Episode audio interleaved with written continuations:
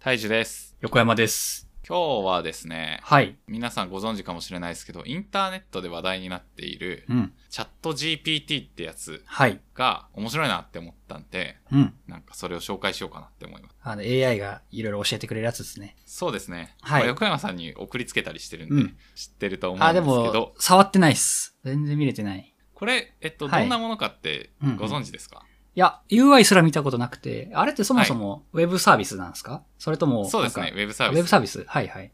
なので別に、あの、全然専門知識とかなくても、うん Google でサインアップして、パッと打ち込むことができますうね。ーん。ちなみにこのチャット GPT さんは、はい。最近のお絵かき AI とか作曲 AI みたいなのと、まあ、並んだ感じでみんなが使えるようになったよっていうチャット AI みたいな感じなんですかね。ああ、どうなんですかね、うんそこら辺僕あんまり知らなくて、うんうんなんか OpenAI ってうんう。いうん団体があって、うんうん。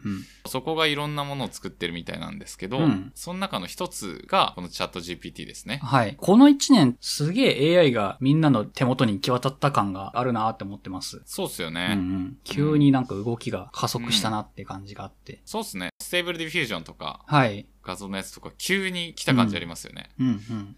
その流れとなんか連なってるのかどうかちょっと全然わかんないんですけど、はい。画像のやつは技術進歩したなみたいなうん。感じで僕は思ったんですけど、はい。チャット GPT に関しては、これはちょっとシンギュラリティが近いんじゃないのかみたい な。 SF 来たなって。あそうですね。え、はいほんとそういうレベルでのやばさをちょっと感じましたうね。んうん。このやばさをどう体感するかって感じなんですけど、はい。なんか横山さん聞いてみたいことありますかチャット GPT に。 OK です。結構汎用的に聞いても大丈夫なやつですかもう何でもいけます、マジで。それはなんか知識系なのか、個人的な相談系なのか。あもう全部いけます。全部いける本当にちょっと待ってね。じゃあ、あ、それで言うと、この前試してみて横山さんに共有したやつがありますね。あれですよね。えーエレベーターのやつですよね。はい。うん前にお悩み相談で、うん。横山さんが、はい。降りたエレベーターを毎回1階に戻すのが癖になってますみたいな。うん。だけど、それ人のためになってるかどうかわかんなくて、ちょっと気持ちに折り合いがつかないみたいな、はいお。悩み相談会があったと思うんですけど、うん。チャット GPT にこんなことを聞いてみましたっていうのをちょっと読み上げますと、はい。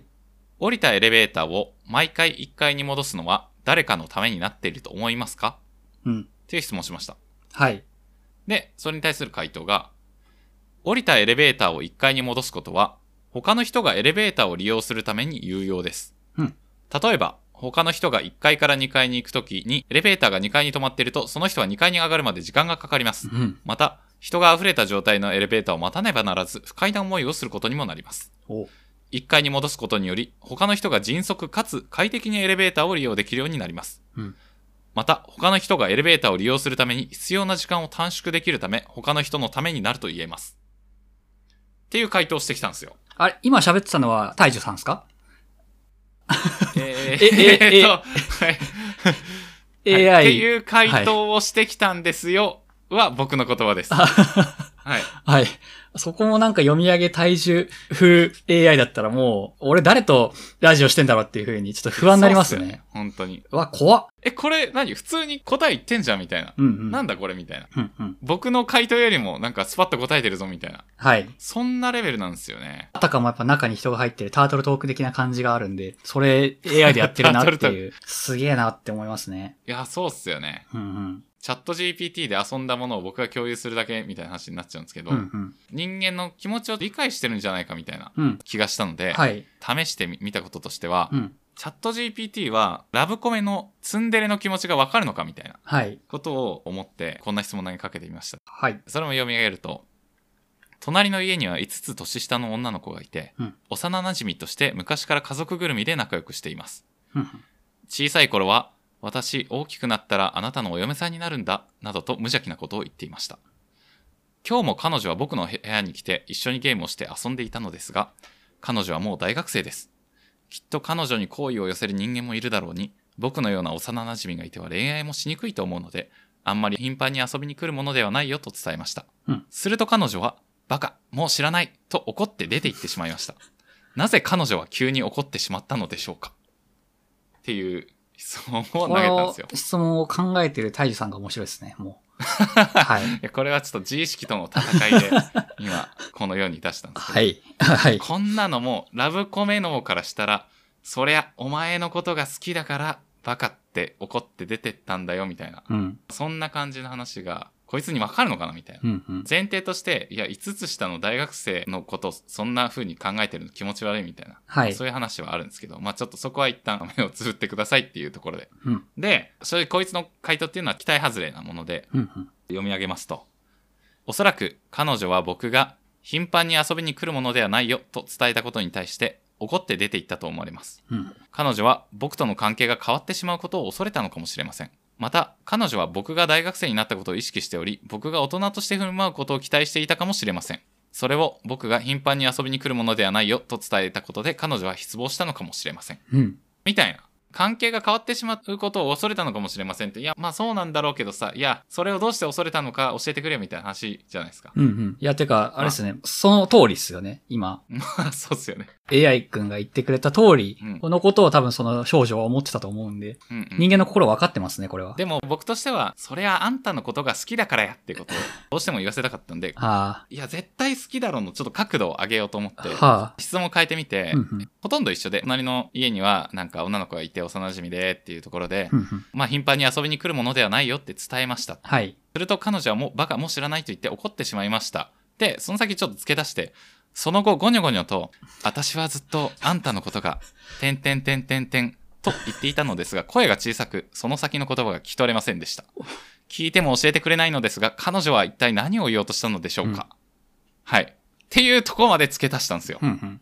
や、これはもう、さすがにここまで行いやすごいくこととやってるな。はいまあそうっすよね、うん読み上げますね。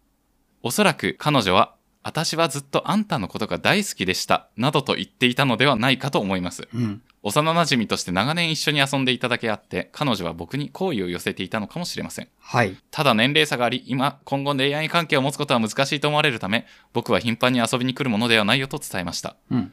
それを受けて彼女は怒り、おそらく彼女の気持ちを伝えようとしたのではないでしょうか。完璧ま。た、その後の言葉は聞き取れませんでしたが、おそらく彼女は感情を込めていったものだったかもしれません。うん。みたいなうーん。回答してきたんですよ。うんうん。いや、こいつマジすげえな、みたいな。いや、100点満点ですよ、みたいな。はい。これを一人でずっ と考えてて、これを出した時の達成感たるやっていうはい。気持ちでしたね。えー、ちょっとそれやりたいな。うん恋愛系はより人間感が出るんで、そうですね。 AI でもそこまでできるんだっていうのをうん。出せるの達成感ありますね。うん。そういえば、最初に出せばよかったんですけど、もうちょっと入門編の話があって、はいこれも質問と回答を読み上げますと、はい。質問が、近所のコンビニの店員の女の子が、うんレジで買い物をするたび、ありがとうございます、と笑顔でお礼を言ってくれます。はい。僕のことが好きなのでしょう かっていう、うわーこれあるあるなはいやつですね。はい。これに対する回答は、はい。そのようなことはありません。あコンビニの店員があなたに対してありがとうございますと言っているのは、お客さんに対しての挨拶として一般的に行われるものですあ。。はい。店員がお客さんに対して笑顔で挨拶をすることでお客さんが楽しくお買い物ができるようにすることが目的ですはい。お客さんが好きなわけではありません、うんっていう回答でした残念ですね。隙のない回答ですね、はいこれはうんマジでされちゃった。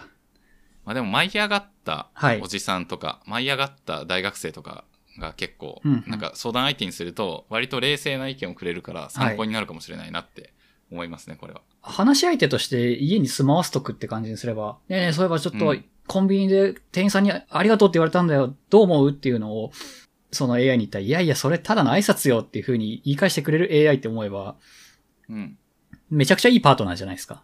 いや、そうっすよね、本当に。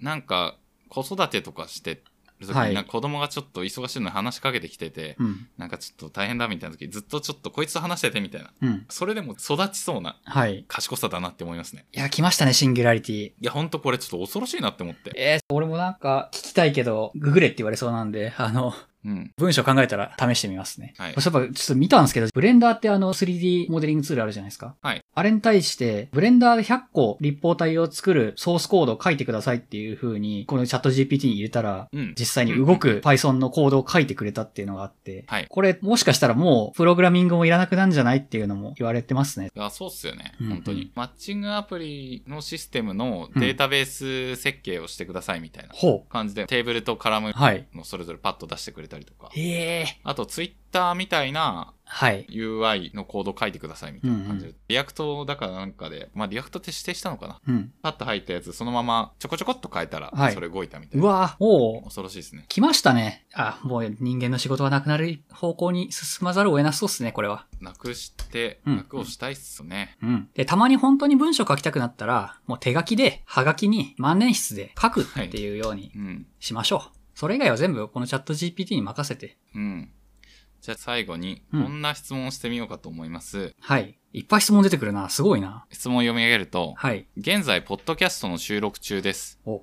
あなた、すなわちチャット GPT についての話をしました。うん最後の締めの挨拶と して、皆さんにメッセージをお願いします。はい。はこのい回答として、はい。皆さん、こんにちは。私はアシスタントと申します。チャット GPT という大型言語モデルにトレーニングされました。うん私はお手伝いすることができるので、お困りのことがありましたら遠慮なくお声掛けください。うん皆さんのお役に立てるよう心がけています。今日も一日、良い一日をお過ごしください。丁寧だ。またお会いしましょう。